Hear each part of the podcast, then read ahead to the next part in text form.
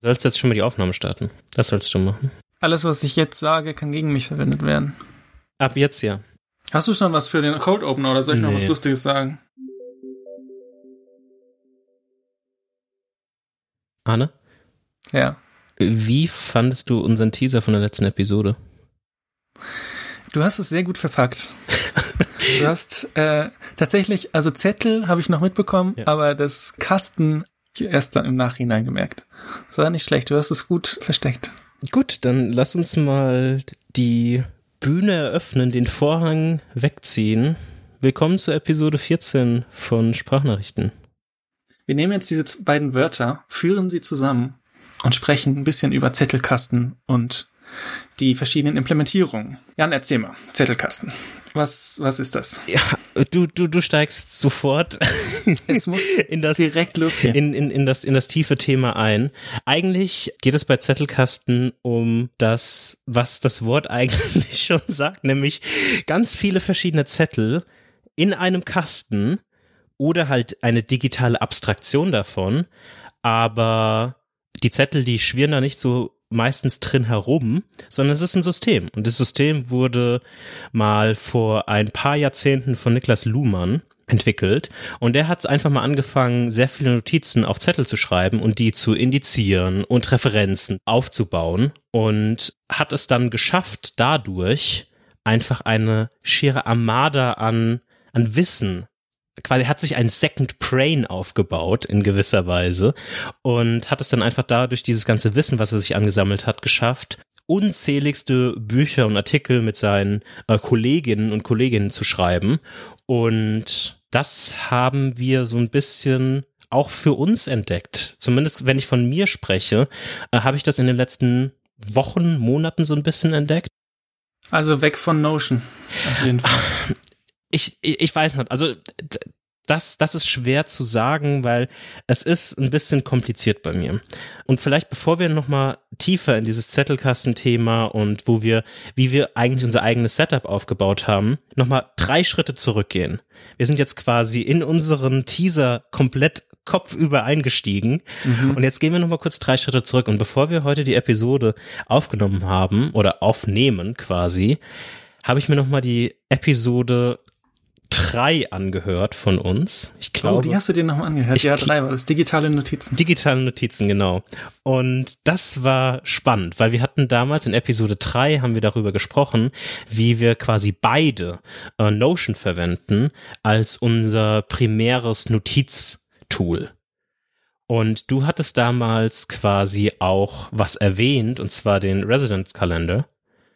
Und das ist auch sowas, was ja auch so ein bisschen mehr oder weniger in eine Notizrichtung gehe, die man vielleicht nicht unbedingt Notizen in der Art und Weise, wie ich sie vor einem halben Jahr gedacht habe, das war am Ende März, war, glaube ich, die Episode, die wir released haben, sondern es geht mehr um Knowledge Management und eine Knowledge Base und das Wort Second Brain, was ich irgendwie eine- sehr gute Metapher dessen finde. Also Auf jeden Fall, ja. was, was für mich in den letzten Wochen und Monaten interessant war, oder eher, es sind eher Wochen, um ehrlich zu sein, ist so ein bisschen die Differenz herauszuarbeiten. Und das würde ich gerne dich als erstes mal fragen, ist, was ist, gibt es für dich einen Unterschied zwischen Notizen vielleicht, die wir in dem Kontext, in wie wir vor einem halben Jahr ähm, geredet haben und Knowledge Management, weil für mich ist das ein bisschen unterschiedlich, weil ich hab, bin jetzt in einem aktuellen Stand, ich werde gleich noch ein bisschen mehr ausführen in diese Richtung, dass ich verschiedene Applikationen, verschiedene Systeme jetzt verwende und so in, in so einem noch explorativen State bin, aber mehr Gefallen an bestimmten neuen Methodiken finde. Mhm. Bei mir war es so, ich habe nach der, nach der dritten Episode, wo wir über digitale Notizen und hauptsächlich Notion gesprochen haben, ich weiß gar nicht, wie, wie lange es danach war, vielleicht ein, zwei Monate danach, habe ich Org Mode entdeckt für mich. Was ein Plaintext-Dateiformat ist, was man mit dem Emacs Code Editor hauptsächlich editiert. Es gibt auch Plugins für andere Editoren, aber es ist eigentlich basierend auf Emacs und funktioniert da am besten. Und das ist ein Outline-Editor. Das heißt, man macht quasi nur Stichpunkte. Du hast keine Überschrift. Also man hat schon das Prinzip von Überschriften, aber eine Überschrift ist einfach nur die, der Stichpunkt, der am, am wenigsten eingerückt ist. Mhm. Und damit kann man Notizen machen, man kann aber auch ganz viele andere verrückte Dinge machen, wie Projekte, ganze Projekte planen. Man kann To-Dos damit machen. Es gibt so eine Agenda-View, die dann die äh, To-Dos aus den verschiedenen Plaintext-Dateien zusammenzieht. Und es gibt Leute, die machen damit Time-Tracking. Also man kann es, es ist sehr, sehr powerful. Und da war ich sehr, sehr verliebt. Ich habe dir ich da auch, glaube ich, äh, ich habe dir da viel von erzählt. Äh, ich hatte so eine Phase, da war ich sehr, sehr begeistert. Ja, da kann ich mich noch sehr gut dran erinnern. Das waren schwierige Zeiten. Gerade noch mit einer anfangenden Pandemie, dein Hype auf Orkmod, nichts mehr anderes. Es war ein, anstrengender Frühsommer. Ich muss auch sagen, ich bin immer noch gehypt für Orkmod. Äh, das Problem ist nur, dass die Mobile Landscape, also die, es gibt eigentlich keine gute Mobile App. Auf Android gibt's Orgsly. Mhm die soll gut sein, habe ich gehört. Ich nutze nur leider kein Android. Das heißt, die ist, äh, fällt für mich raus. Für iOS gibt's Orgrow, das ist Read-Only, das benutze ich jetzt gerade. Und dann gibt's MobileOrg oder Bjorg, aber das sind beides, es sind beides eher so Krücken. Also Bjorg ist schon relativ komplett, aber es ist nicht so mein Fall. Das heißt, das war eigentlich so das Hauptproblem, was Org-Mode für mich gedämpft hat. Und ja, ich bin, ich muss sagen, ich bin noch nicht angekommen. Ich bin nicht mehr bei Notion ich bin irgendwo dazwischen. Ich habe ein paar Sachen bei Org-Mode, ich habe ein paar Sachen in anderen Applikationen. Grundsätzlich hatte ich aber auch bei Org-Mode dieses Org Rome Plugin installiert. Mhm. Und Rome ist ja diese Firma, also Rome Research gibt es, die auch so ein bisschen dieses Zettelkastenprinzip aufgreift in einer Web-Applikation. Da kann man dann, äh, also vielleicht muss man drüber reden, was, was eigentlich so das Kernprinzip ist. Also einmal ganz viele kleine Zettel, und dann kann man diese Zettel miteinander verlinken. Ich glaube, das ist so, wenn man es ganz abstrahiert, der, der große Vorteil, den ich jedenfalls sehe. Das heißt, ich kann zum Beispiel sagen, ich habe eine Notiz, die heißt Sprachnachrichten. Und da sind so generelle Informationen drin und dann habe ich eine Notiz, die heißt Sprachnachrichten Folge 14. Und da verlinke ich dann auf die Sprachnachrichtennotiz und kann dann quasi immer hin und her navigieren. Das heißt, in der Sprachnachrichtennotiz sehe ich alle äh, Notizen, die zu Sprachnachrichten linken und logischerweise andersrum. Und genau dieses Konzept, was ja auch so ein bisschen ähm, dieses Second Brain noch äh, bestätigt, weil es ja so ein bisschen wie Synapsen sind, die mhm. äh, hin und her gehen. Das äh, hat mich super begeistert und ich habe alles in Org-Mode reingemacht und alles verlinkt miteinander. Und ja, wie gesagt, ich bin immer noch hyped, aber diese Mobile-Geschichte macht mich traurig, weil ich alles, was ich an Notizen editieren möchte, muss ich an meinem Rechner machen in Emacs oder es gibt, ja, ich könnte natürlich jetzt eine Terminal-App auf meinem iPhone installieren und dann irgendwie Emacs auf einem Server installieren und dann, oder es gibt auch so Apps wie ISH, die, wo man dann eine lokale Shell auf dem iPhone machen kann, aber das ist halt, es ist nicht gut für schnell mal was runterschreiben. Mhm. Und deswegen ist es jetzt gerade nicht mehr so, nicht mehr so das Ding. Aber das, ja, ich bin so ein bisschen dazwischen. Aber Org Mode ist auf jeden Fall eine, eine sehr coole Sache und ich hoffe, dass es irgendwann eine App gibt, die Org Mode sehr gut abbildet auf iOS. Aber ich glaube, ich habe auch das Gefühl, dass dieses Zettelkastensystem gerade krass Traction bekommt. Also ich finde, es poppt überall auf gerade. Vielleicht ist es aber auch das äh, Bader-Meinhof-Phänomen, was zum Beispiel auch ein Zettel ist, dass wenn man einmal äh, etwas sieht, oder was einem, was einem auffällt, dass einem es dann immer öfter auffällt mit der Zeit. Also wenn man zum Beispiel sich ein graues, äh, einen grauen Opel Astra kauft, dann sieht man plötzlich überall das gleiche Auto. Aber ja, ich weiß nicht, wie es ist. Wie, wie sieht es bei dir aus? Was war dein Journey nach Notion? Für mich hat sich oft die Frage gestellt, warum ich eigentlich Notizen schreibe und um was es da bei mir geht, weil ich habe, wenn man sich meine Notion, meine Notion State von Anfang des Jahres anschaut, dann war es so, dass es für viele unterschiedliche Dinge ich Notion verwendet habe. Und die waren komplett quasi all over the place. Das heißt, ähm, ich habe zum einen Sachen notiert oder mir Sachen festgehalten, die ich für interessant empfunden habe, um die irgendwann mal wieder zu referenzieren, um was zu lernen. Das waren meistens irgendwelche Tweets oder ich habe immer so rudimentär irgendwelche Bücher oder YouTube-Videos oder so weiter zusammengefasst. Und das habe ich einfach sehr tabellarisch gemacht. Also dadurch, dass Notion quasi diese Tabellenfunktionalitäten hat, habe ich einfach eine mhm. Tabelle angelegt und habe das so ein bisschen vertagt. Also ich habe also ein persönliches Wiki, das war ja so ein bisschen unser Anwendungsfall in Episode 3. Genau. Für Notion. Und ja. ich habe gemerkt, dass das eigentlich so mein Kernmoment ist, den ich verwende für Notion, also im, im Kontext von Notion. Und da ging es gar nicht mal so wirklich, ich habe Notion jetzt nicht als meine Schreib-App verwendet oder so. Das machen ja auch relativ viele, wo sie dann einfach nur Notion so verwenden, um darin zu schreiben und das dann zu organisieren, sei es Blogposts oder irgendwas anderes. Das habe ich nie gemacht, weil ich dazu die Editing Experience in Notion nicht gut genug finde. Also mhm. da mag ich lieber sowas wie IA Writer oder Ulysses, keine Ahnung, wie man das ausspricht, zum hundertsten Mal. um, ähm, und das habe ich nie gemacht und deshalb habe ich mich oft wiedergefunden in diesem Mindset von Knowledge Management. Mhm. Und du hattest ja auch in der letzten Episode schon mal diesen, wie gesagt, diesen Resonance-Kalender erwähnt und hattest auch den YouTuber Ali Abdel erwähnt, der ja auch sehr viel in diesem Kontext von Pro Produktivität und so weiter aufnimmt. Der hat auch ganz tolle Notion-Videos auf jeden Fall. Und ich glaube, mittlerweile ist er auch bei Rome Research, wenn ich mich nicht täusche. Genau, Aber, korrekt. Ja. Ähm, ja. Und durch ihn, glaube ich, bin ich, habe irgendwann angefangen, ihm so ein bisschen mehr zu folgen auf, auf, auf YouTube und gucke mir dann immer mal so ein paar Videos an. Kann ich auch teilweise echt empfehlen, wenn man so seine, sein, mit seiner Art so klarkommt. Das ist manchmal so ein bisschen so eine Hassliebe. Ähm, aber ich finde immer trotzdem die, die Videos echt ganz, ganz cool, die er macht. Und da bin ich quasi auf das Thema Second Brain gekommen. Second Brain ist so eine Methodik, ähm, da gibt es so verschiedene Subkategorien, wie man quasi so sein Wissen managt. Weil, wie gesagt, von, aus meiner Perspektive ging es um Knowledge Management. Und das war für mich so der nächste Schritt, wie ich es klarer machen kann. Und da hat sich für mich so ein bisschen was eröffnet. Und da hat sich für mich, haben sich da verschiedene Türen geöffnet, weil in diesem Thema von Second Brain und Knowledge Management, ich weiß nicht, ob du davon schon mal gehört hast, aber es gibt so, man spricht da oft so in drei Kategorien. Ähm, es gibt einmal so den Bibliothekar, ähm, den Gärtner und den Architekt. Hast du davon schon mal gehört? Ja, habe ich schon gehört. Genau. Und diesen verschiedenen Kategorien, da werden oft dann einfach so verschiedene Applikationen zugewiesen. Also der Bibliothekar ist quasi so Evernote.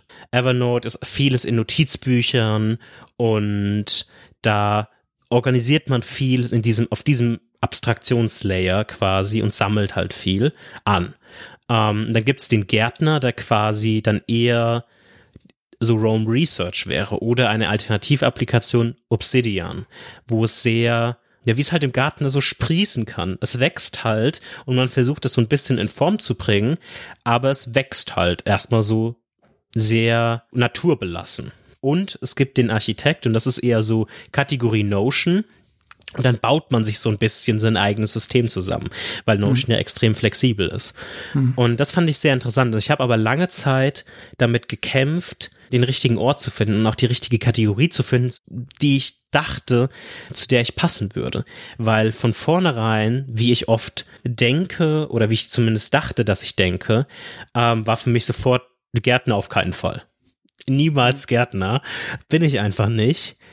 Das ist mir zu unsortiert, unstrukturiert. Und deshalb war Rome Research und Obsidian für mich erstmal außen vor. Und dann bin ich so ein bisschen zwischen Notion und Evernote hin und her gesprungen und habe mir dann verschiedene andere Methodiken und Strukturen angeguckt, Systeme, weil ich sehr gern es mag, in, in vorhandenen Systemen zu denken und diese dann für mich anzupassen. Wir sprechen ja hier auch oft über irgendwie Systeme, Getting Things Done und so weiter ja. und so fort, ja. äh, wo wir dann versuchen, sowas für uns zusammenzubauen. In dem Kontext bin ich auf das Parasystem gestoßen. Hast du das auch schon mal? Ja, habe ich auch schon. Sehr gehört. gut. Und äh, Para ist quasi eine Abkürzung für Projects, Area, Resources und Archive. Und ich habe versucht, das so ein bisschen in mein Notion einfließen zu lassen. Also Projects sind quasi Projekte, die ein bestimmtes Ziel verfolgen oder eine bestimmte Deadline oder einen bestimmten Outcome haben. Und da hat's schon für mich so ein bisschen angefangen, das konnte ich schon noch so sortieren. Also da sind äh, die Sprachnachrichten-Page zum Beispiel ist da reingeflossen für mich und so weiter und so fort. Und andere Couch-Times quasi. Dazu kommen wir nachher zum Beispiel auch noch. Teaser für die Side Project Corner. ähm, das war für mich relativ klar. Areas sind eher so Sachen, die man allgemein so macht, so Habits, Routinen und so weiter und so fort. Und alles, was man an Informationen dort festhalten will, sei es man macht Yoga oder irgend so, so, so verschiedene Thematiken, wo man sich noch Wissen aneignen mag, die fließen dahin.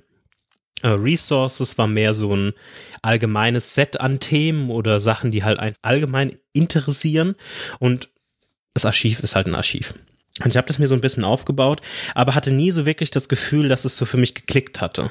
Mhm. Ich hatte bei Para immer das Problem, dass sich manche Notizen, also ich hatte das bei Notion, als ich noch bei Notion war, hatte ich das auch mitbekommen und hatte da das Problem, dass ich manche Seiten oder manche Dinge einfach in verschiedenen, also ich hatte zum Beispiel ein Projekt, was aber auch irgendwie mit einer Resource verknüpft mhm. war und ich konnte jetzt aber dann nicht, man kann ja bei Notion nicht so super verlinken und ich hatte dann, wusste dann nicht, gehört das jetzt in Area oder gehört es in Project? Eigentlich mhm. gehört es in beides, ist, deswegen es hat nicht so richtig super für mich funktioniert ja, jedenfalls. Genau. Linking kommt so langsam in Notion, aber es ist noch nicht so wie bei anderen Applikationen vielleicht. Ich weiß ehrlich gesagt gar nicht mehr, wie das zustande kam, dass ich irgendwann mich mehr für den Gärtner interessiert habe. Also wir sind wieder in dieser Second Brain Kategorie von Bibliothekar, Gärtner, Architekt mhm. und dass ich mich mehr für den Gärtner interessiert habe. Ich weiß, dass es eine Cortex Folge gab. Ich weiß die Nummer nicht mehr. Wir werden sie verlinken,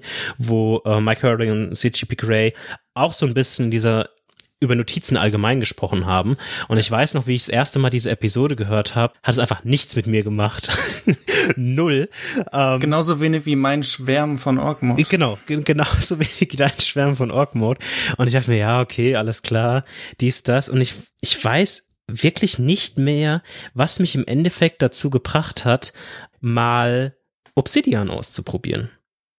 Und Obsidian war ja diese, du hattest vorhin schon Rome erwähnt und ich hatte ja dann auch kurz ja gesagt, Obsidian ist quasi diese Alternativlösung. Und Obsidian ist quasi erstmal eine Notiz-App, die lokal, die man runterlädt und die lokal auf deinem Computer läuft. Das ist erstmal That's, das ist erstmal ja. alles, was, was Obsidian ist. Und einfach Dateien schreibt. Genau. Also die du dann mit Dropbox oder iCloud Drive oder was auch immer synchronisieren genau. musst, wenn du möchtest. Genau, korrekt. Also man, jede Notiz, die man erstellt, erstellt quasi eine Markdown-Datei. Und das ist erstmal alles. Die Power, die Obsidian aber hat, ist ähnlich zu Org Mode oder wie du es quasi angesprochen hattest, dass man Links setzen kann. Und man kann quasi dann auf verschiedene Dateien oder jetzt auch Sektionen in neuen Features verlinken. Und das macht das Ganze interessant oder interessanter. Was es wirklich spannend macht, ist, dass Obsidian diese ganzen Dateien und diese ganzen Verlinkungen interpretiert. Und es interpretiert das dann quasi in einem Graphen. In einem Graphen, der sich quasi ähm, so darstellt, dass die ganzen Verlinkungen zueinander aufgebaut sind, in einem großen Netzwerk quasi zu sich stehen. Das heißt, wenn du jetzt zum Beispiel das, die Sprachnachrichtennotiz hast und dann hast du 14 äh, Notizen nur mal angenommen für die ganzen Sprachnachrichtenepisoden, dann würde in diesem Graph würde quasi in der Mitte Sprachnachrichten sein und dann würde in alle Richtungen für jede Episode so ein Arm abgehen und das dann anzeigen, genau. Und das dann eben für alle Notizen. Korrekt. Und das ermöglicht einem, und jetzt ziehen wir so langsam, schließen wir so langsam den Kreis zu Zettelkasten, das ermöglicht einem quasi, so eine Methodik wie Zettelkasten zu vollführen und auszuprobieren, weil man kann quasi Referenzen zu anderen Notizen setzen, ob sie jetzt quasi auf einem Zettel stehen oder digital sind, ist ja jetzt erstmal egal. Und man hat dann quasi diese digitalen Indexe oder Indizes, die quasi dann automatisch vollführt sind, sodass die Links dann funktionieren und so weiter und so fort. Und auf dieser Basis kann man dann quasi eine Methodik wie Zettelkasten so ein bisschen ausprobieren und schauen, wie gut das für einen funktioniert. So bin ich erstmal mit Obsidian gestartet. Ich bin noch nicht angekommen, was das angeht. Ich weiß nicht, ob du das von dir sagen würdest. Auf keinen Fall. okay, weil ich habe jetzt auch so eine Mischung. Ich habe ein paar Sachen noch in Org Mode. Ich habe alle neuen Sachen jetzt in Obsidian, aber auch da Es funktioniert besser für mich auf dem Mac, weil ich nicht mit Crazy Emacs mich beschäftigen muss. Ja, mir fehlt hauptsächlich die App, aber jetzt im Vergleich zu äh, Org Mode ist es viel besser von der äh, User Experience und es ist mir auch lieber als jetzt Roam, was dann webbasiert ist und eigentlich keine großen Vorteile gegenüber Obsidian hat. Ähm, jetzt ist aber die Frage. Wir machen also Zettelkasten. Du hast ganz viele kleine Notizen, du verlinkst die. Mhm. Machst du dann, benutzt du Tags oder wie, wie verknüpfst du die Dinge? Genau, lass uns mal kurz in, in, in das Editieren quasi einsteigen. Also was ich sehr stark versuche, ist zum einen eine Funktionalität, die man in Rome, aber genauso in Obsidian findet, Daily Notes. Ich mache relativ, oder ich versuche es zumindest Daily Notes zu machen. Und in diesen ich habe jetzt mal meinen ersten Daily Note, den ich in Obsidian gemacht habe, der ist vom quasi vor einem Monat. So lange benutze ich jetzt Obsidian. Und mein erster Eintrag darin ist uh, Downloaded Obsidian for the first time. Und dort, so blöd sich das anhört, habe ich quasi Obsidian verlinkt. Und Obsidian, durch diese Verlinkung, hat es quasi eine eigene, eine eigene Seite bekommen. Und wenn ich auf die Obsidian-Seite gehe, dann sehe ich quasi die ganzen Links, die zu der Notiz Obsidian führen. Und wir haben ja schon erwähnt, dass Cortex auch mal über Obsidian gesprochen hat. Ich habe in irgendeiner anderen Daily Note, kann ich dann später herausfinden, mir aufgeschrieben, dass ich Cortex gehört habe zu dem Thema Obsidian. Und dort habe ich dann wiederum Obsidian verlinkt. und so habe ich quasi über Ecken die Verbindung und kann von Obsidian, auch von der Seite Obsidian zu allen verlinkten Notizen quasi gehen und kann sehen, von wo ich quasi in dem Kontext auch gekommen bin und wie ich jetzt für diese Episode zum Beispiel mich besser vorbereiten kann und zu welchen Themen ich ähm, sprechen kann, die ich bisher in Erfahrung zu Obsidian gelernt habe. Und das ist ja genau die Power von jetzt diesem Zettelkastensystem, was Row macht, was Obsidian macht, das ist genau das Coole, dieses Backlinking. Genau. Dass man, gerade wenn man nicht genau weiß, oh, wann habe ich die Episode gehört und dann machst du irgendwie Suche nach Cortex und findest 20 Notizen. Nein, du gehst einfach auf Obsidian und siehst alles, was irgendwie damit zu tun hat. Und das ist echt richtig cool. Genau. Ähm, ich folge jetzt diesem Beispiel von, ich bin jetzt gerade auf der Obsidian-Seite und sehe die ganzen Verlinkungen. Ich habe ja eben schon gesagt, okay, ich habe die äh, Cortex-Episode 106 gehört. Jetzt sehe ich das mhm. ja auch in meinen verlinkten Notizen. Und wenn ich da drauf klicke, dann sehe ich zum Beispiel, dass ich das am 10.10. .10. gehört habe, weil ich in meinem Daily Note das referenziert habe. Und da habe ich geschrieben, uh, listen to uh, Cortex. Cortex ist ein Einlink und Cortex Episode 106 und dort habe ich quasi eine eigene Seite zur Cortex-Episode 106 und da habe ich dann Tags. Also da habe ich dann äh, Hashtag Podcast, Hashtag Note-Taking. Dann mhm. habe ich ein paar Notizen zu dieser Episode. Also warum ähm, Obsidian aus deren Perspektive am meisten von CGP Cray nicht so cool ist. Ein Beispiel ist, dass es eine Electron-App ist und dass mhm. es auch keine mobile ähm, Applikation hat und dass es noch ein sehr junges Projekt ist und warum er es vielleicht mag oder warum er es mag, weil es sehr viele, man kann sehr viele Fenster gleichzeitig öffnen und so weiter und so fort. Sachen, zu denen wir dann gleich noch alle kommen werden. Aber Grundsätzlich baue ich das so auf, dass ich quasi zu jeder Notiz, die im Kontext von einem Podcast, einem YouTube-Video, eines Artikels und so weiter steht, fange ich eigentlich immer an und mache Source Doppelpunkt, verlinke das Creator Doppelpunkt verlinke den Creator und dann manchmal noch Tags und dann mache ich eigentlich nur meine Notizen dazu. Und so baue ich mir zum einen ein ein Referenzmodell oder ganz viele Referenzen zu Creatoren auf. Also es gibt so der YouTuber, der angesprochene YouTuber äh, Ali Abdal zum Beispiel, hat bei mir auch einen Eintrag. Und da habe ich auch äh, drei verschiedene Verlinkungen zu, weil ich drei Videos von ihm geguckt habe. Ähm, eins ist zum Beispiel über Rome, ähm, eins ist über Second Brain und so habe ich diese Notizen dann wieder äh, verlinkt. Und da habe ich dann quasi das YouTube-Video verlinkt, ihn als Creator, als Tags zu dem Second Brain Video, Productivity und Second Brain und dann meine Notizen.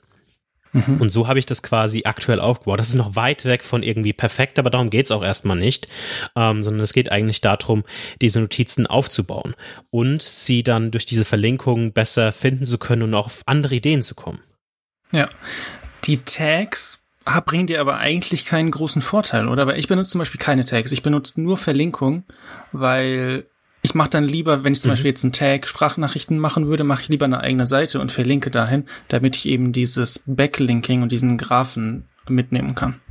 Ja und nein. Also sie bringen mir was in dem Sinne, dass ich einen größeren Blick auf das Thema Produktivität habe, ohne eine Produktivitätsseite zu machen und immer darauf zurückzuverlinken. Ich nehme es eigentlich, diese Tags, als Shortcut zur Suche. Mhm. Ich will alles okay. zu Productivity haben, also mache ich einfach Hashtag Productivity und das war's.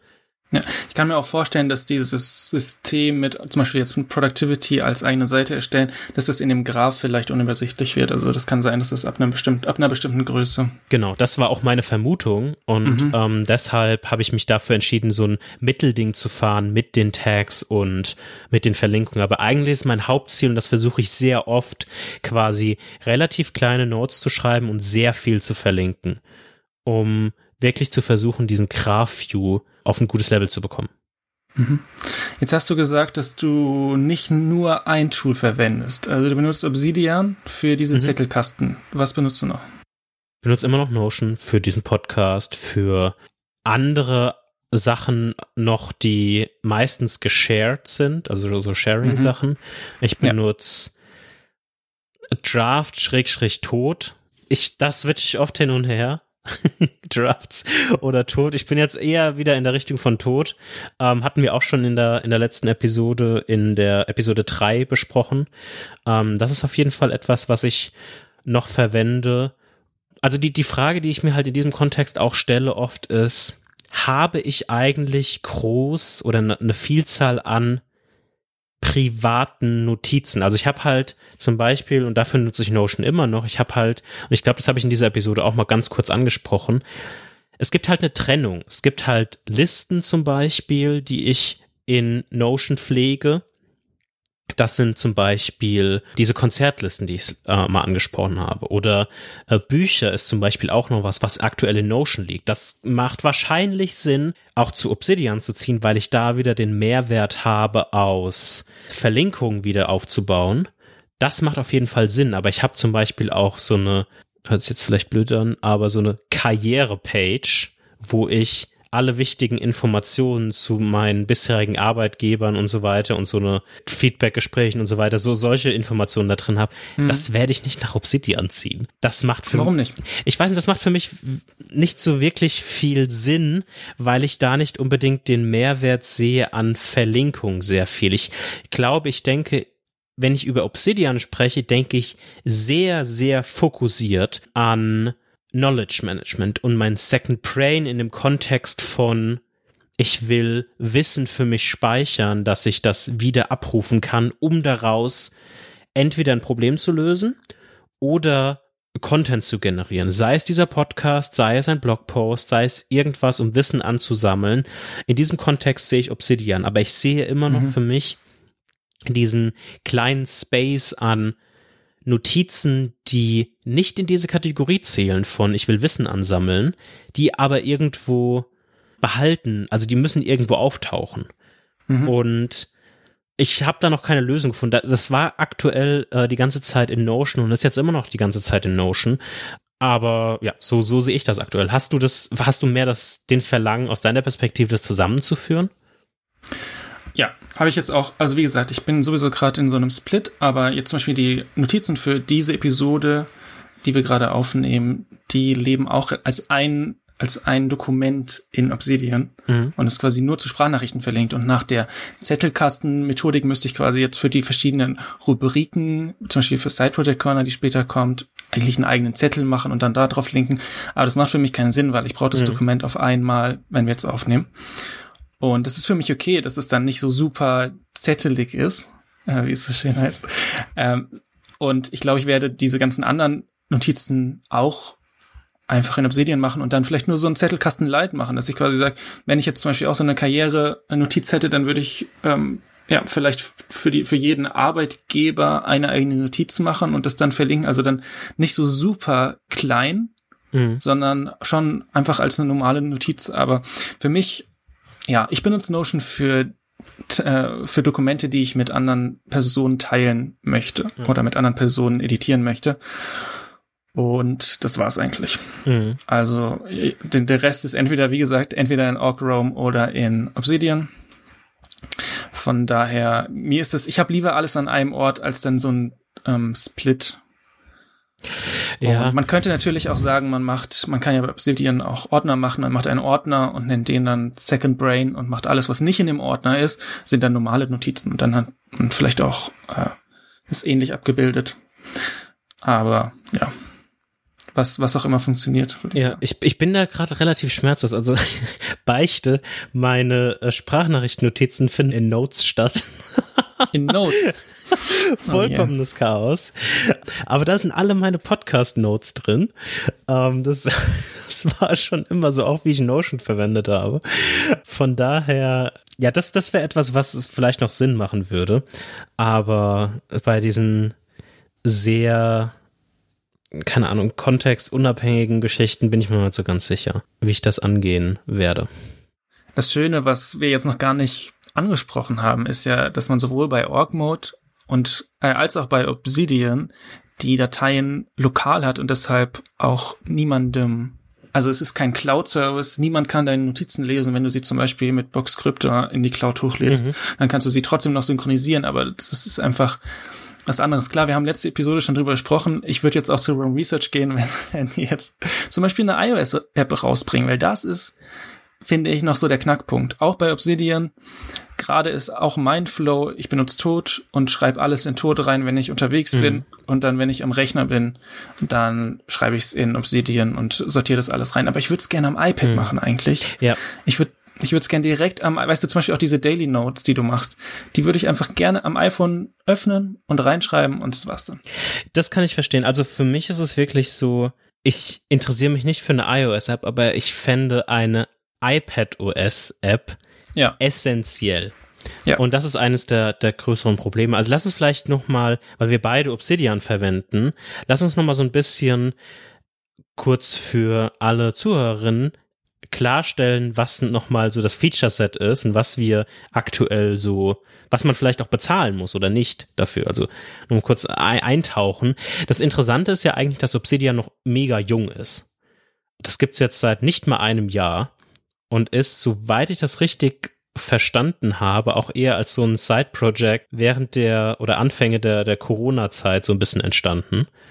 Ja. Und ist erstmal kostenlos. Also man musste, man muss da nichts für bezahlen, speichert, wie wir vorhin schon gesagt haben, die, die ganzen Dateien, Markdown-Dateien lokal und alles, alles easy. Man kann die Arbeit äh, unterstützen mit irgendwie 25 Euro oder mehr und wenn man es quasi kommerziell verwendet, sollte man 50 Euro im Jahr bezahlen, aber man kann es so als Privatperson äh, vollumfänglich benutzen. Und das ist schon mal ganz cool. Die haben noch ein paar zusätzliche Funktionalitäten wie so ein Sync, also wenn man quasi den Sync, der bald kommen wird, irgendwie von denen gemacht haben will, der ist auch end-to-end -end encrypted, dann kann man das bei denen buchen für, ich glaube, der Anfangspreis ist vier Dollar im Monat. Und das ist auch ganz cool, wenn, wenn man sich nicht mhm. darum kümmern will. Und was ich ganz interessant finde, und darauf wollte ich auch nochmal, oder darüber wollte ich auch nochmal mit dir sprechen, ist, die haben eine Publish-Funktion. Also man kann einzelne Notizen quasi publishen und hat dann quasi eine Webpräsenz, eine Webseite, mhm. wo man quasi diese Notizen dann quasi einsehen kann. Also so ein bisschen in dieses Digital Gardening Thema so ein bisschen reinslidend. Es gibt ja auch ein sehr interessantes Beispiel, was auch oft in diesem Kontext verwendet wird. Und das kennst du die, die Notes-Seite von Andy Matuszek? Die wird auf jeden. Fall in Nein. der Episode verlinkt sein. Und das ist ein super Beispiel von, wie einfach auch Zettelkasten funktioniert und wie diese Notizmethodik so ein bisschen funktionieren kann. Andy ist, ist jemand, der quasi dann quasi seine Notes, also seine Public Notes veröffentlicht hat und so ähnlich ist auch dieses Publishing Feature bei Obsidian halt auf der Obsidian Domain. Die haben noch keine Custom Domains, aber so kann man sich so ein bisschen durchklicken und kann so in die einzelnen Bereiche reingehen.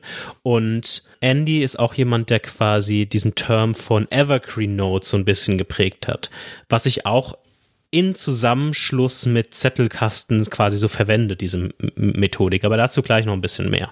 Ähm, erst nochmal kurz Obsidian abschließen. Genau, was gibt es noch zu sagen zu, zu Obsidian? Wir haben schon gesagt, es gibt keine iOS oder iPad OS Applikation. Das ist auch eines so der, der größten Negativpunkte. Also man kann es so ein bisschen verwenden, weil es ja eigentlich nur Markdown-Dateien sind. Ja. Mit sowas wie IA-Writer oder OneWriter, also 1 zu Writer ist oft diese ähm, Alternative, die man oft bei ganz vielen äh, Leuten in Foren oder so weiter findet.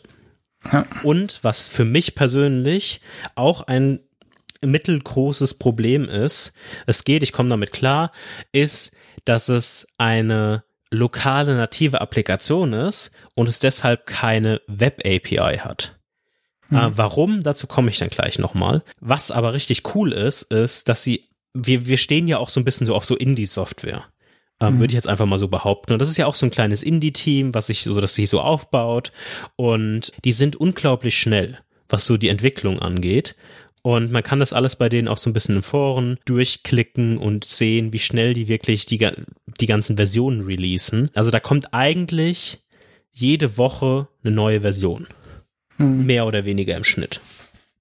Das ist echt cool, muss ich sagen. Ja, das ist nicht schlecht. Genau. Sonst, ich habe ja eben nochmal angesprochen, dieses Evergreen Notes. Themen, Thema.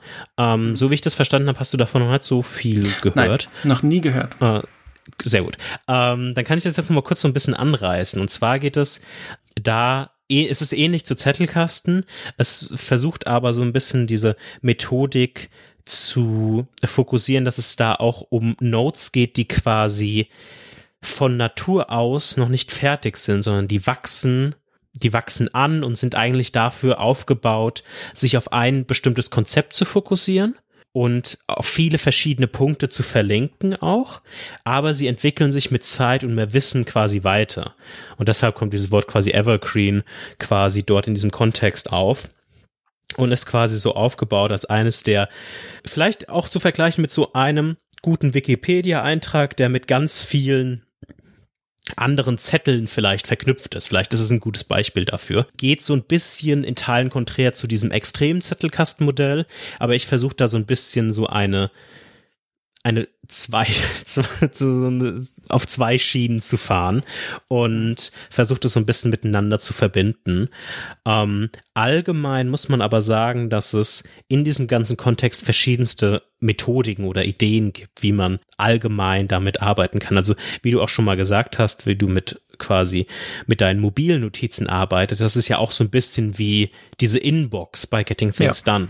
Und ja. da äh, in diesem Kontext, in, über den wir gerade sprechen, wird das oft als Fleeting Notes quasi beschrieben, die erstmal so lose herumliegen. Mhm. Gerade wenn man Notizen macht, wenn man ein Buch liest oder ein Video sieht oder irgendwas anderes liest, die, da ist erstmal egal, wo die stattfinden, ob das jetzt auf einem Blatt Papier ist oder auf irgendwie in einer kleinen App und so weiter und so fort. Gibt doch viele Leute, die schreiben dann zum Beispiel auf ihrem iPad in GoodNotes oder genau. ähm, anderen Apps genau. die Sachen runter und schreiben sie dann um in ihren Zettelkasten genau. oder wie auch Ab, immer das genau. Setup ist. Ja. Aber der wichtige Punkt ist dabei, und das ist auch eine Sache, die ich versuche mir immer mehr und besser anzutrainieren, ist, dass man halt wirklich versuchen sollte, nicht so viel zu copy and pasten, sondern es gleich sofort für sich zu zusammenzufassen und für mhm. sich dort quasi die interessanten Punkte herauszuarbeiten. Evergreen Notes ist aber sehr ähnlich zu Zettelkasten. Also ich was würdest du sagen, ist so der größte Unterschied? Nee, der, der, der größte Unterschied ist einfach, dass Zettelkasten sehr, sehr auf diese Kleinteiligkeit legt, sehr viel Wert. Und Evergreen Notes schon quasi davon, davon lebt, dass diese, dass dieser Node nicht um zwei, drei Sätze ist, ja. sondern auch ein bisschen ausgiebiger ist. Und er ist ausgelegt, sich zwar auf ein Konzept zu fokussieren, aber er ist ausgelegt, dass er langsam und aber stetig wächst mhm. und quasi von diesem Punkt aus diese Verlinkung dann zu kleineren Zetteln quasi oder kleineren anderen Notizen weitergegeben werden kann. Das ist quasi vielleicht so der, das Herzstück eines größeren Themas, wo dieses Herzstück das Konzept detaillierter beschreibt, aber Subthemen dann wiederum in vielleicht in anderen Zetteln beschrieben werden können. Ja. Sehr, sehr interessant. Ich glaube auch mein Setup ist eher Evergreen aus. Also wie gesagt, ich kannte es vorher mhm. nicht, aber jetzt, wo ich das sehe, ich eigentlich ich mache es schon klein, aber ich mache jetzt nicht zwei Sätze, sondern ich habe dann zum Beispiel für äh, Command Line Application habe ich dann eine Seite. Und das ist dann zum Beispiel, wie es installiert wird, wie man dann die anderen Sachen hat. Ich weiß nicht, in einem normalen Zettelkasten-Setup wäre vielleicht dann ein eigener Zettel für Install, ein eigener Zettel für Usage und so. Also ich glaube, das sagt mir jetzt persönlich mehr zu dieses Konzept mhm. auf jeden Fall.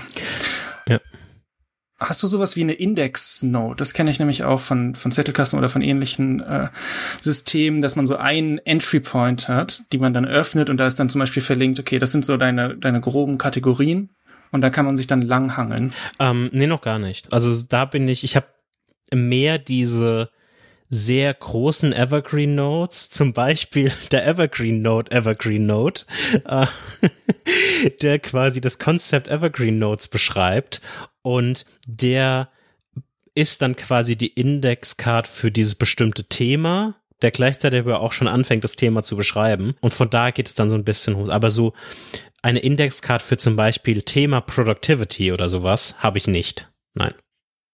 Wie sieht's bei dir aus? Habe ich auch nicht. Ich glaube, wenn, dann würde ich mir auch so eine Indexkarte machen für so ganz, ganz grobe Sachen, wie mhm. zum Beispiel, die dann zu Productivity linken würde. Und von Productivity kann ich dann weiter skippen, vielleicht zu, oder, oder auch zur Arbeit und dann Dinge, die jetzt zu meinem, dann zu meinem aktuellen Arbeitgeber und dann Dinge, die damit zusammenhängen. Also vielleicht, dass man sich so ein bisschen langhangeln kann, aber eigentlich, ja. ja ich, ich glaube, es kann schon sehr nützlich sein, aber es ist dann natürlich auch wieder Arbeit, diese Indexseite äh, aktuell zu halten. Hm. Hast du irgendwelches du Verlangen oder Teil deiner Notes auch zu veröffentlichen in irgendeiner Weise? Hm, ich habe mal überlegt. Ich hatte lange Zeit, ich weiß nicht, ob es noch gibt, ich schau mal gerade, hatte ich ein Knowledge Repository auf GitHub. Mhm wo ich, ähm, oh, gibt's noch, wo ich so ein was ähnliches gemacht habe. Also so kleine, kleine Dinge, die ich gerne mal vergesse, hauptsächlich jetzt mit ähm, Software Engineering zu tun, einfach mal Markdown runtergeschrieben. Das habe ich auch, ich glaube, das ist seit zwei Jahren, habe ich mhm. das jetzt schon drei Jahre. Ähm, da sind jetzt auch nur vier Notizen drin. Also ich habe es nicht wirklich, hat nicht viel Liebe bekommen auf jeden Fall. Aber dieses Prinzip finde ich eigentlich ziemlich cool. Ich finde nur den Split schwierig zwischen den Notizen, die eher privat sind mhm. und den Notizen, die eher für die Öffentlichkeit bestimmt sind. Es, man kann bei Org Mode zum Beispiel auch Dinge exportieren und ich habe eine Seite, ich hoffe, ich finde sie. Wenn ich sie finde, ist sie in den Show Notes auf jeden Fall verlinkt.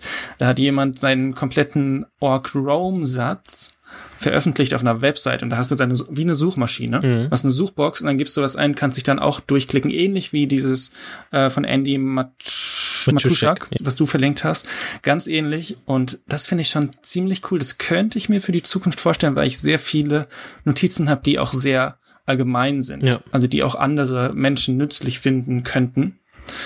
Jetzt gerade ist es für mich, wie gesagt, der Split schwierig. Dann müsste ich vielleicht, ja, weiß ich nicht, einen extra Ordner machen für so General Sachen. Und dann ist auch die Frage, wie aktuell hält man das? Mhm. Weil ich habe vielleicht auch an Dinge, die ich veröffentliche, einen ganz anderen Anspruch als Dinge, die ich jetzt privat habe. Ja. Also wenn ich mir jetzt zum Beispiel überlege, vielleicht eine Kamera zu kaufen und ich schreibe mir so ein bisschen Notizen runter, was, was sind die Pros, was sind die Cons, wie funktioniert das alles, dann ist es nichts, was ich veröffentlichen möchte, weil es nur einfach, was ich aus irgendwelchen Sachen zusammengesucht habe, ohne Quellen, ohne alles, einfach nur die für mich zum, zum Processen. Deswegen, ich glaube, dieser, dieser Split ist das, was mich abhält. Grundsätzlich kann ich mir das aber schon vorstellen. Mhm. Ich finde dieses Thema echt super spannend. Ähm, ich glaube, bei mir kommt es sehr auf den, wie viel Arbeit ist das an. Ich würde das schon gerne machen, deshalb finde ich auch die Publishing-Funktionalität in Obsidian super spannend. Wenn, würde ich es aber gerne halt auf meiner Domain machen. Mhm. Ähm, deshalb, da das Feature aktuell noch nicht zur Verfügung steht, habe ich noch nicht darüber nachgedacht, dieses Abonnement abzuschließen bei denen. Aber wenn das zur Verfügung steht, sehe ich das durchaus als Möglichkeit. Wenn ich einfach nur auf einen Button klicken muss und dann ist es online, warum nicht? Das, ja, das würde ich auf jeden Fall auch benutzen. Das klingt ziemlich cool. Ja, das ist auf jeden Fall etwas, was ich glaube, mich in den nächsten, wenn, wenn diese dieser Obsidian-Hype für mich konstant bleibt, jetzt nicht unbedingt Obsidian, aber dieses, diese Idee von Knowledge Management, dann ist das, glaube ich, etwas, was für mich persönlich interessanter wird in den nächsten ein, zwei Jahren, da rein nochmal so ein bisschen zu, zu investieren und zu schauen, wie man das nochmal besser machen kann, weil es einfach eine coole Sache ist, die man ja mit der Welt teilen kann. Ja. Grundsätzlich, wie bei mir die Zukunft aussieht von äh, Note-Taking, ist auf jeden Fall diese Second Brain oder Zettelkastenfunktionalität, also dieses Backlinking. Mhm. Ich glaube, davon möchte ich nicht mehr weg, weil das einfach so cool ist und so ähm, viel Sinn ergibt auch. Also man kann sich so schön einmal durch die kompletten Notizen durchhangeln. Ich weiß nicht, ob ich bei Obsidian bleibe. Grundsätzlich gefällt es mir sehr gut, aber die iOS-App ist echt der, der Knackpunkt und Rome Research hat, glaube ich, eine iOS-App angekündigt für die ferne Zukunft. Und wenn, sobald die kommt, werde ich bei Rome Research sein. Und sobald dann vielleicht danach irgendwann mal eine Obsidian iOS App kommt, dann bin ich vielleicht wieder bei Obsidian.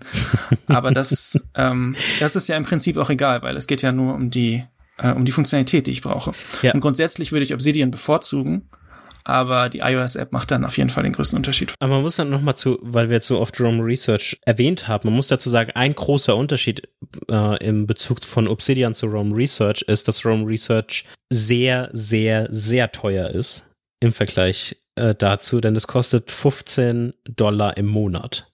Ja. Und das ist dann schon mal eine Ansage. da muss man dann schon genauer sich im Klaren sein. Aber es ist jetzt nicht so, dass wir nicht alle irgendwelche Abos im Keller rumliegen haben, die vielleicht auf einem ähnlichen Niveau sind bei irgendwelchen Services oder vielleicht sogar teurer. Hallo Sky.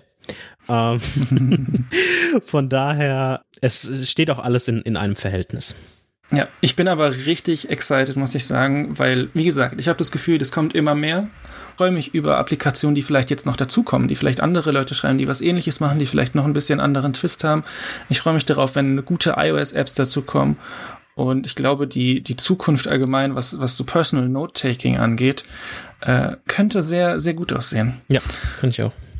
Ich würde jetzt als Einstieg, wenn ihr jetzt sagt, es klingt eigentlich ganz geil mit dem Second Brain und den Zettelkasten und den Hin- und Herlinken, würde ich auf jeden Fall Obsidian empfehlen, weil es ist kostenlos, es ist, funktioniert auf allen Desktop-Plattformen und da kriegt man auf jeden Fall ein gutes Gefühl für die Vorteile.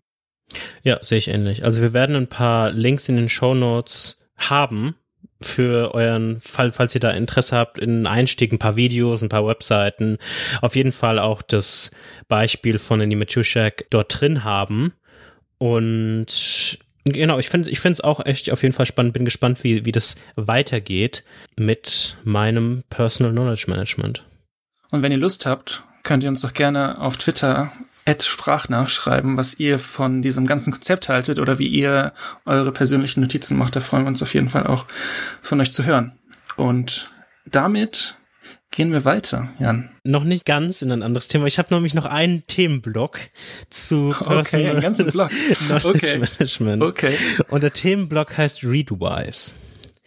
Und Readwise ist ein Service, den ich jetzt auch in dem letzten Monat angefangen habe zu nutzen, der ein weiterer positiver Punkt auf der Pro-Kontra-Seite von Rome Research wäre und nicht von Obsidian.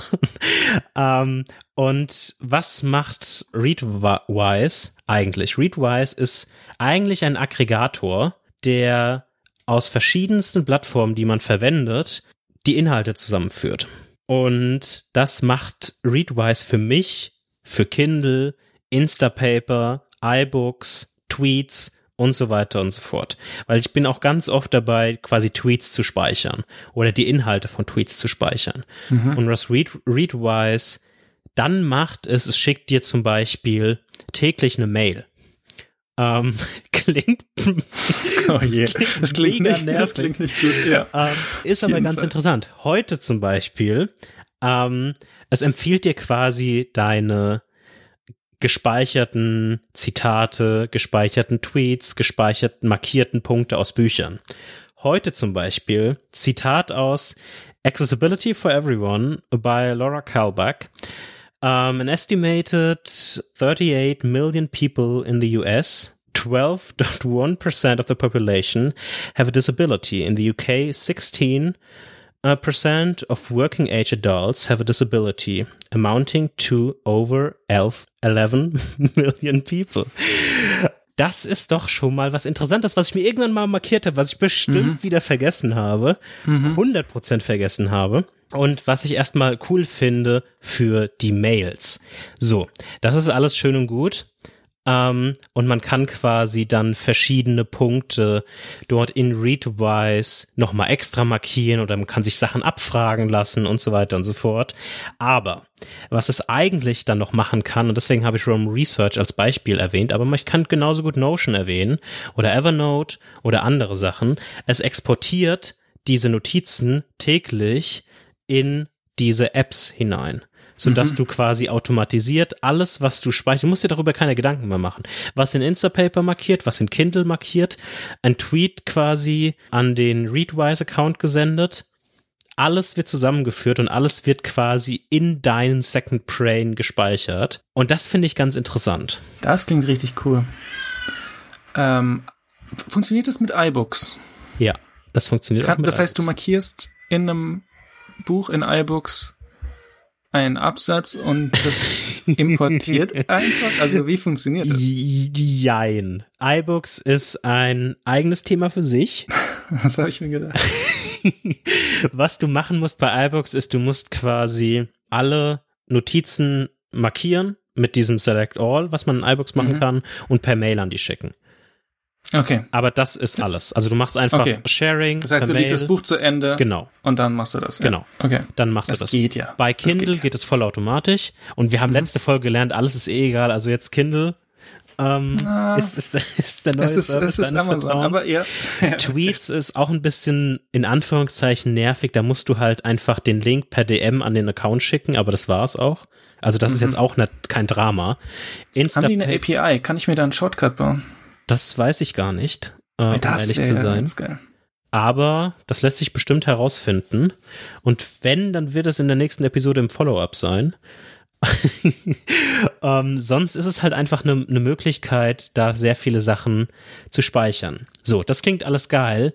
Es ist aber jetzt auch nicht so billig. Das muss man auch dazu sagen. Denn es kostet entweder 4,50 Dollar im Monat oder 8 Dollar mhm. im Monat ähm, je nachdem, welche Version man hat. Dadurch, dass ich es nach Notion exportiere, muss man die 8-Dollar-Variante nehmen. Und somit ist Notion quasi mein Zwischenbackup für Readwise. Oh, das ähm, klingt kompliziert, ja. Und dort ist aber echt ganz cool, denn dort hat, hat Readwise mir automatisch verschiedene Datenbanken, Notion-Datenbanken angelegt für mhm. Tweets, Artikel, Bücher und so weiter. Und da kann ich einfach filtern. Die haben alles dort drin, sogar mit Covern der Bücher und alles. Äh, mit den Autoren, mit der URL zu den Amazon-Büchern. Und was richtig cool ist, wenn du Kindle verwendest, ist die Location dieser Notiz immer mit dabei.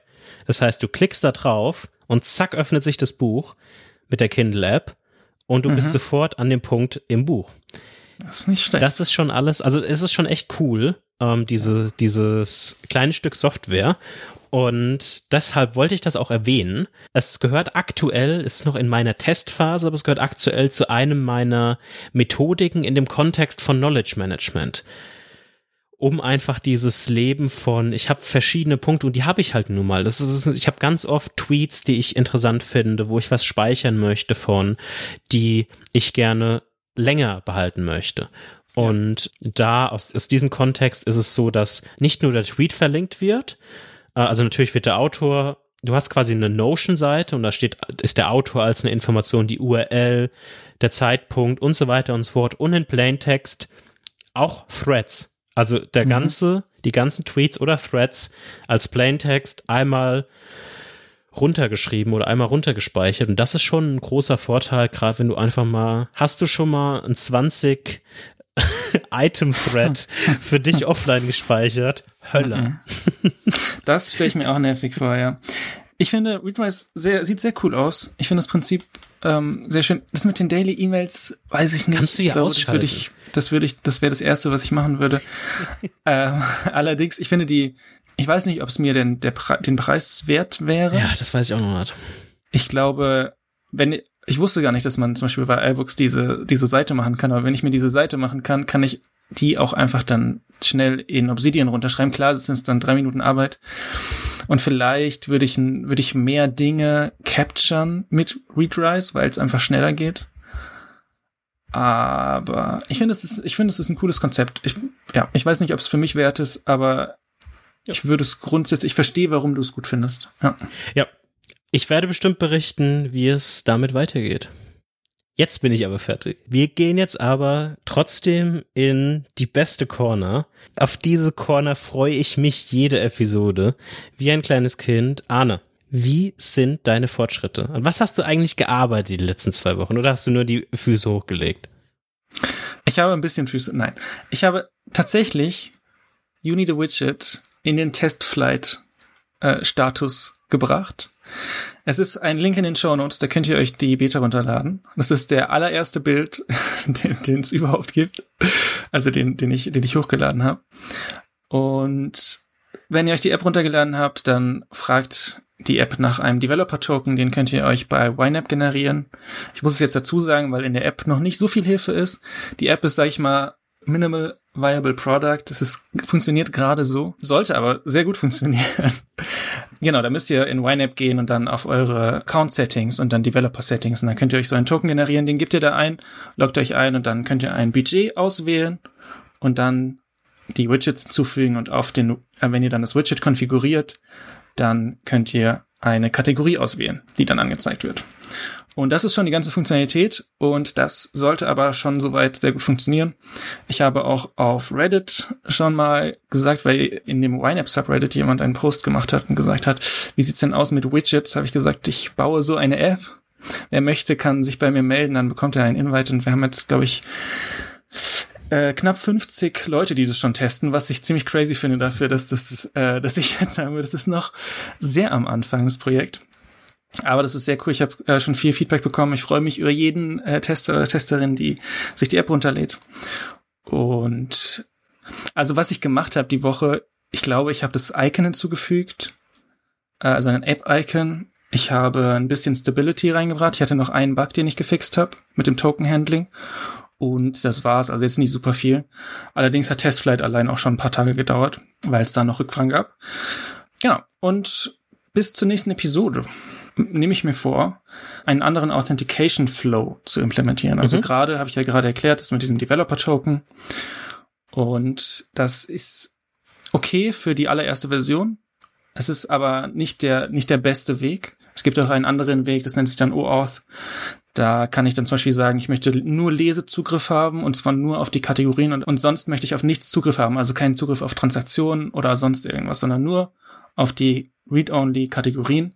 Und dadurch ist es dann ein bisschen sicher, sicherer auch für die äh, Menschen, die das benutzen auf ihrem Handy, weil es ja, sag ich mal, schon auch sensible Daten sind und dann irgendeiner App so den Token zu geben, ist natürlich auch, also ich, ähm, ja, genau, also der, der Token ver verlässt nie euer Device nur, wenn ich dann eben API-Calls mache zu YNAB.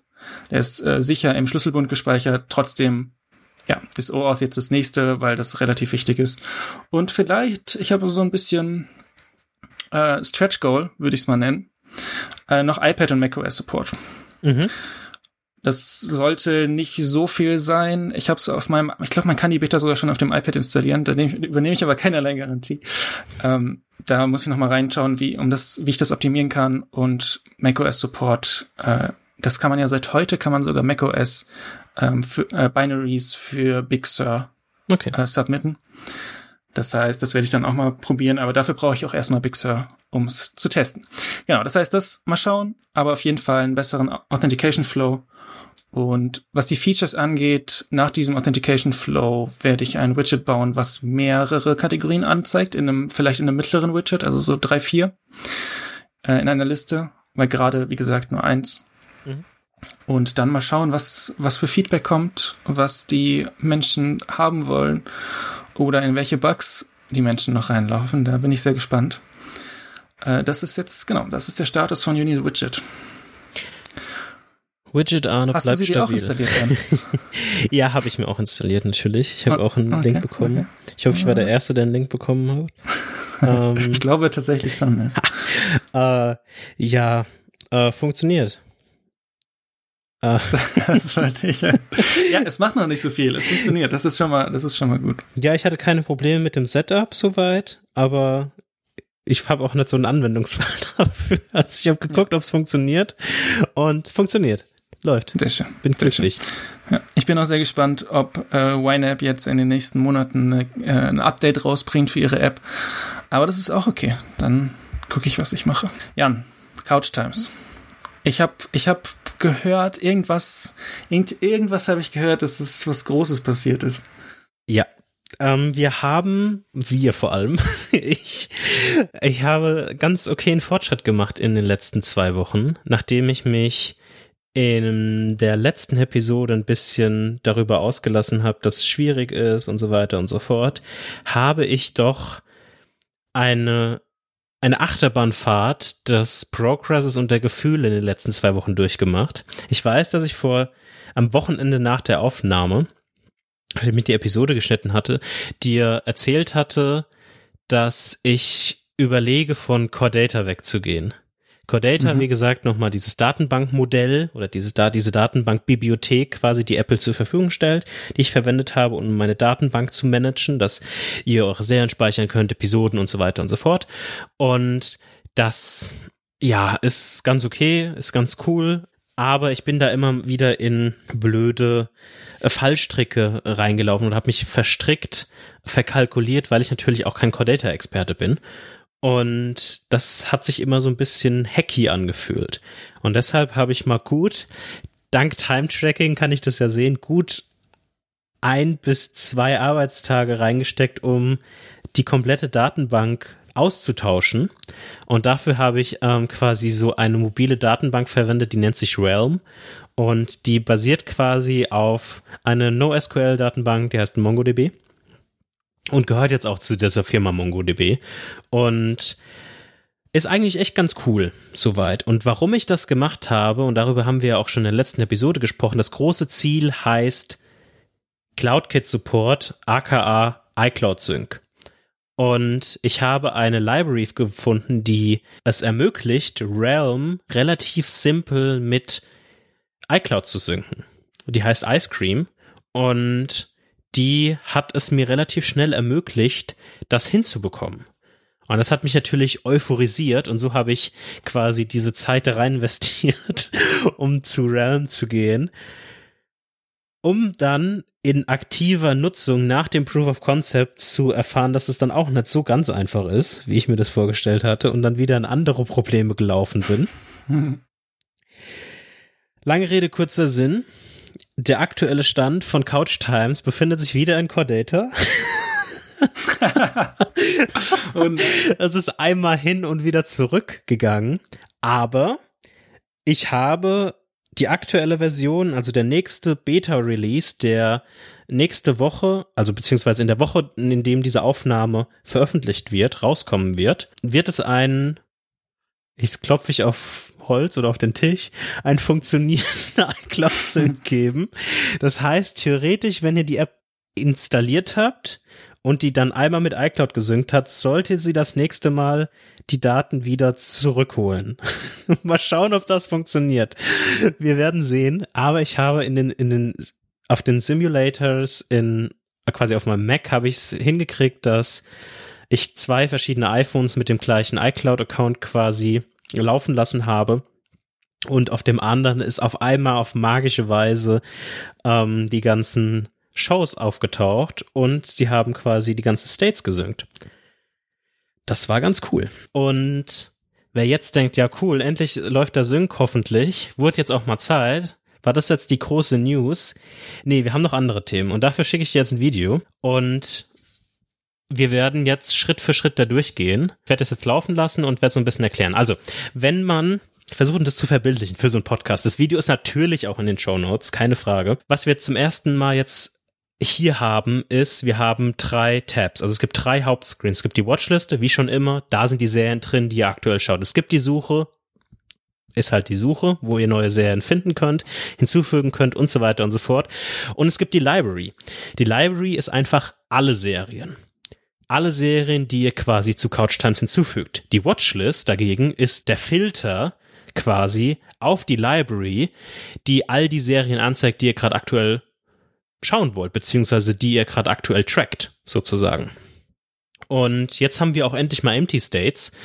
Das heißt, man wird schon mal mit irgendetwas begrüßt, wenn man noch keine Serien hinzugefügt hat. Und jetzt lassen wir mal, starten wir mal das Video und wir fügen jetzt quasi Last Week Tonight with John Oliver zur, zur Couch Times App hinzu. Die Suche hat sich eigentlich nicht groß verändert. Das ist alles gleich geblieben, soweit. Und wenn wir das hinzugefügt haben, dann switchen wir quasi rüber in die Library. Da ist noch ein kleiner Bug drin, der ist hoffentlich behoben, wenn die Beta raus ist. Weil wir haben jetzt auch zwei Views auf die Library. Wir haben einmal alle Serien und wir haben einmal Favoriten. Also wir haben ein neues Feature und das heißt Favoriten. Und, das sieht, und die Idee quasi von Favoriten ist ähnlich wie der der Watchlist. Das ist einfach ein Filter auf die ganze Library. Das heißt, wenn jemand mal fragt, hey, kannst du mir eine Serie empfehlen? Du hast eine Library von 50 bis 100 Serien, die du in deinem Leben geguckt hast. Dann ist es natürlich vielleicht etwas nervig, da durchzuscrollen, um mal schnell eine Idee zu kriegen. Es wird aber bestimmt einfacher, wenn man Favoriten hat. Also gibt es jetzt auch Favoriten und genau das ist jetzt auch ein, ein weiteres Feature, was es in Couch Times gibt. Neben der Library gibt es jetzt quasi diese Filtermöglichkeiten oder diese verschiedenen Möglichkeiten, quasi seine Serien zu sortieren oder anzuordnen. Dazu habe ich noch ganz viele verschiedene kleine visuelle Fixes gemacht, die Sachen irgendwie simpler machen, einfacher, visuell ein bisschen anders. Und es gibt jetzt auf der Watchlist ein, ich weiß nicht, wie man das Feature nennen soll. Ich sag die ganze Zeit, was es mega komplex macht. Swipe to Mark as watched. ähm, aber das ist eigentlich das, was es macht. Also wenn man nach links swiped auf einer Serie, markiert es die nächste Episode, die anstehen würde, als gesehen. Und so kann man quasi aus der Watchlist einfach Episoden, die nächste Episode als gesehen markieren. Alles weitere funktioniert wie vorher. Man kann komplette Staffeln als gesehen markieren, man kann Serien löschen, man kann, wie gesagt, als Favorit hinzufügen oder Serien aus der Watchlist wieder entfernen. Man kann jetzt ganze Serien sharen. Also was es eigentlich macht, ist, es nimmt den Tracked TV Link und kann, man kann ihn dann quasi, oder ich kann ihn dir schicken oder so als Empfehlung. Mhm. Genau. Das ist quasi der aktuelle Stand von Couchstamp. Das waren diese fünf vier, fünf Sachen, die ich quasi neu hinzugefügt habe.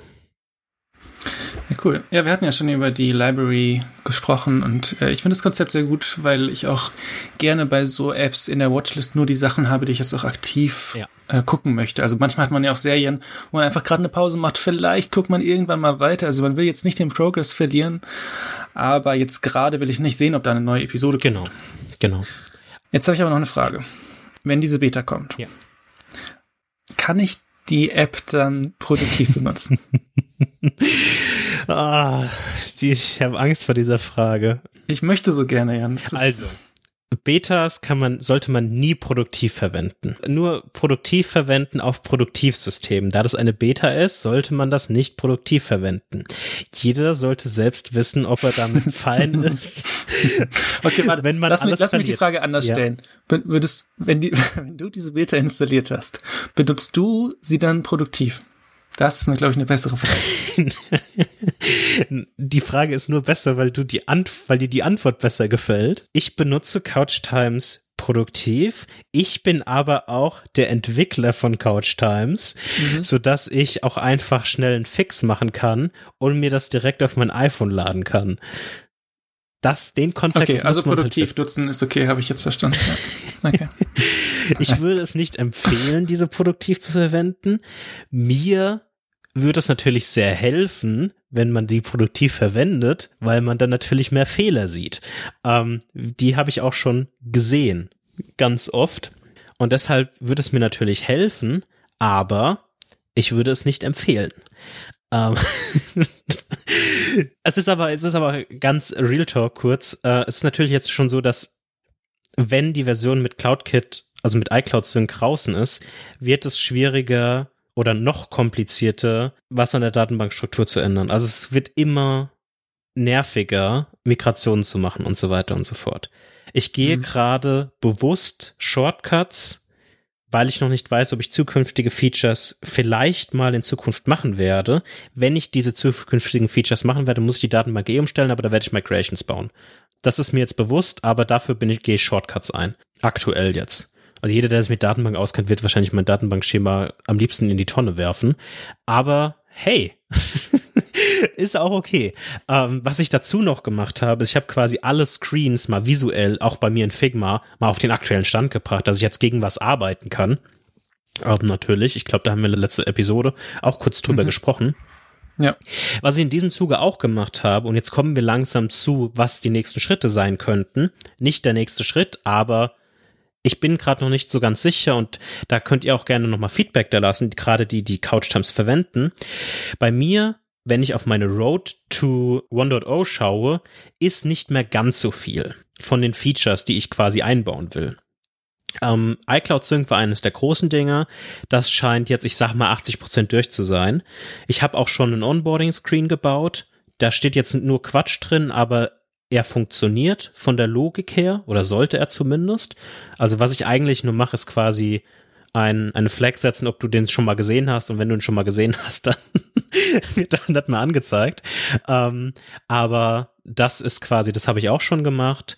Das ist auch schon nahezu fertig. Empty States haben wir gerade schon gesehen. Also wir bewegen uns jetzt schon mehr näher an einen möglichen Release. Da sind wir schon noch ein gutes Stück entfernt, aber näher und wesentlich schneller, als ich das vor, bei der letzten Episode gedacht hätte. So, ein großes Arbeitspaket, wo jetzt noch ein Fragezeichen dahinter steht. Ich weiß, wie du dazu stehst, aber das Arbeitspaket heißt Widgets. Die Designs ah, sind fertig shit. für Widgets. Das ist jetzt die große Frage, ob ich dieses Thema angehen will. Ich habe mal kurz versucht, das anzugehen. Es ist etwas aus meiner Sicht komplizierter, die Cordata-Datenbank zu sharen, zumindest in diesen App-Containers. Ich habe damit noch nie gearbeitet, deswegen würde ich erstmal sagen, es ist komplizierter, weil ich keine Erfahrung habe, wie das funktioniert.